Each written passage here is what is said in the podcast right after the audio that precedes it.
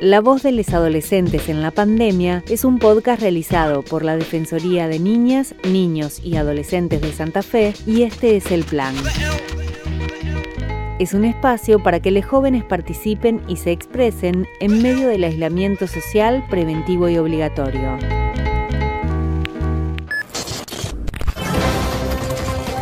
La pandemia promete dejarnos sin día del amigo. ¿Hay espíritu de festejo? No más de seis personas en, los bares, no más de 10 en las reuniones afectivas. El Día del Amigo no va a ser como otros años. ¿eh? La necesidad de replantear una fecha tan característica y tan afianzada en la cultura nuestra como el Día del Amigo era obvia, ¿no? Estamos en un contexto distinto en donde debemos poner cada uno de nosotros nuestro granito de arena. Episodio número 7 les amigues en cuarentena. ¿Cómo te vinculaste con tus amigues en cuarentena? ¿Fue suficiente encontrarse de manera virtual? ¿Qué significa para vos tener un amigue?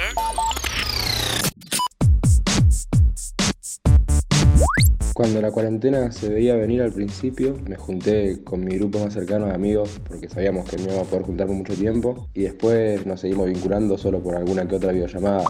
El día que se decretó la cuarentena fue mi cumpleaños de 15, entonces justo ese día iba a ser la pintada, pero no la puedo hacer y juntarme con todos mis amigos. Nos arreglamos mucho con videollamadas, al principio hacíamos house party, después hacíamos Zoom, y después algo que hacíamos era cada viernes hacer una videollamada con una temática distinta. Por ejemplo, Disney, nos vestíamos todas de personajes de Disney y esas cosas.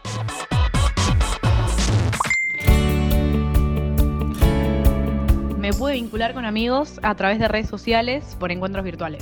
Intentamos mantenernos en contacto, no fue tanto pensarlo así en ese sentido, sino porque en sí no sabíamos cuánto iba a durar la cuarentena, no, teníamos pensado que iba a durar tanto. A veces se nos complicaba encontrarnos o si alguno quería hacer una videollamada porque tal hecho de que no todos teníamos el mismo acceso a ese recurso. La mayoría de las veces terminábamos arreglando por hablar por grupos de WhatsApp o cosas así. Para mí vincularse de manera virtual no es suficiente. Por WhatsApp, por mensaje nos veníamos vinculando siempre, pero siempre acompañado de terminar juntándose o en algún momento vernos las caras para poder charlar de lo que vino pasando, que no es lo mismo hacerlo ahora por una videollamada.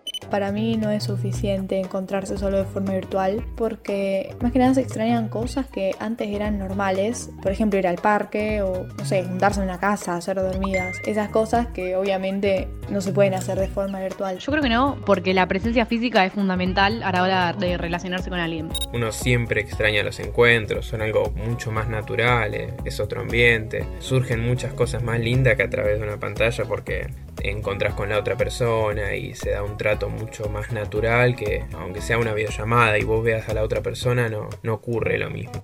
No me acostumbré a no verlos. Extrañaba ir a la escuela, verlos todos los días. Creo que uno nunca se acostumbra a no verlos. Uno nunca se acostumbra por una cuestión de que por algo se dan en origen esos encuentros y cuando faltan se nota totalmente esa falta. Podría vivir sin mis amigos porque, no sé, son personas con las que me divierto, que les cuento mis cosas. No creo que a alguno nos haya generado eso de querer aislarse. Yo creo que al contrario.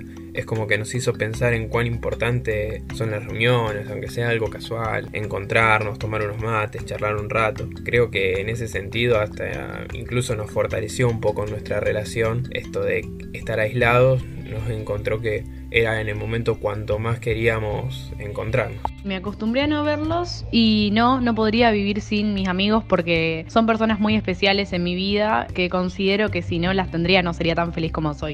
Lo que más extraña del encuentro cara a cara es simplemente el charlar sin tener que cumplir un horario, sin sentir que le está hablando en la pantalla. Encontré con amigos que ya no me acordaba ni cuánto medían, que eran más petizos que yo y ahora me sacan una cabeza o viceversa. Competir, jugar algún juego, tomar algo sin, sin un motivo, sin un porqué. Ahora uno habla y es porque es el cumpleaños o porque tiene algún tema para debatir. Distinto de cuando te juntás por el simple hecho de juntarte y ver a la persona. El encuentro cara a cara extrañé todo. No sé, es más espontáneo, más divertido, la pasas mejor. Extraño el contacto físico y poder verlos. El encuentro siempre es lindo, desde un abrazo hasta poder verle la cara a alguien cuando te cuenta algo. Son cosas particulares que son, son irreemplazables.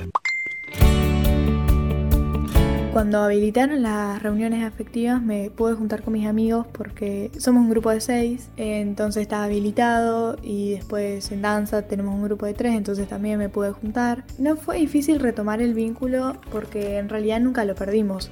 Desde que se habilitaron las reuniones me reencontré con los más cercanos. El primer reencuentro fue raro, uno no sabía ni cómo saludar a la persona, parecía medio, la lejanía física parecía como que generaba una lejanía también en la relación, pero no costó para nada a los cinco minutos volver a tener una situación similar a la de siempre, e incluso creo que fue recontra positivo.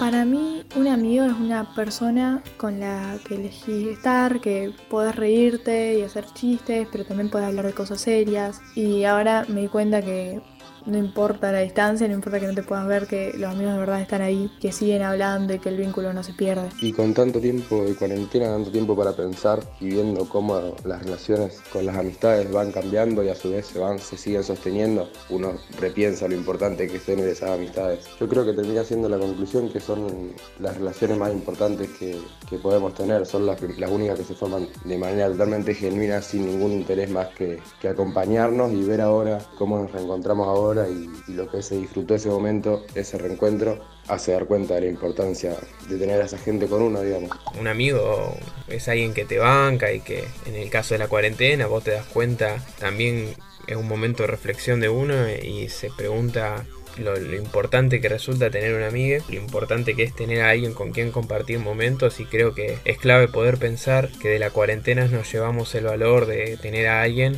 al lado y aunque sea a la distancia. Participaron en este episodio Catalina Genovese, Francisco García, Camila y Paolo, Juan Crespi. Con nadie me entiendo igual, es algo particular. Entendernos con una mirada, nada falta si está mi manada. Con nadie puedo contar, mejor para disimular.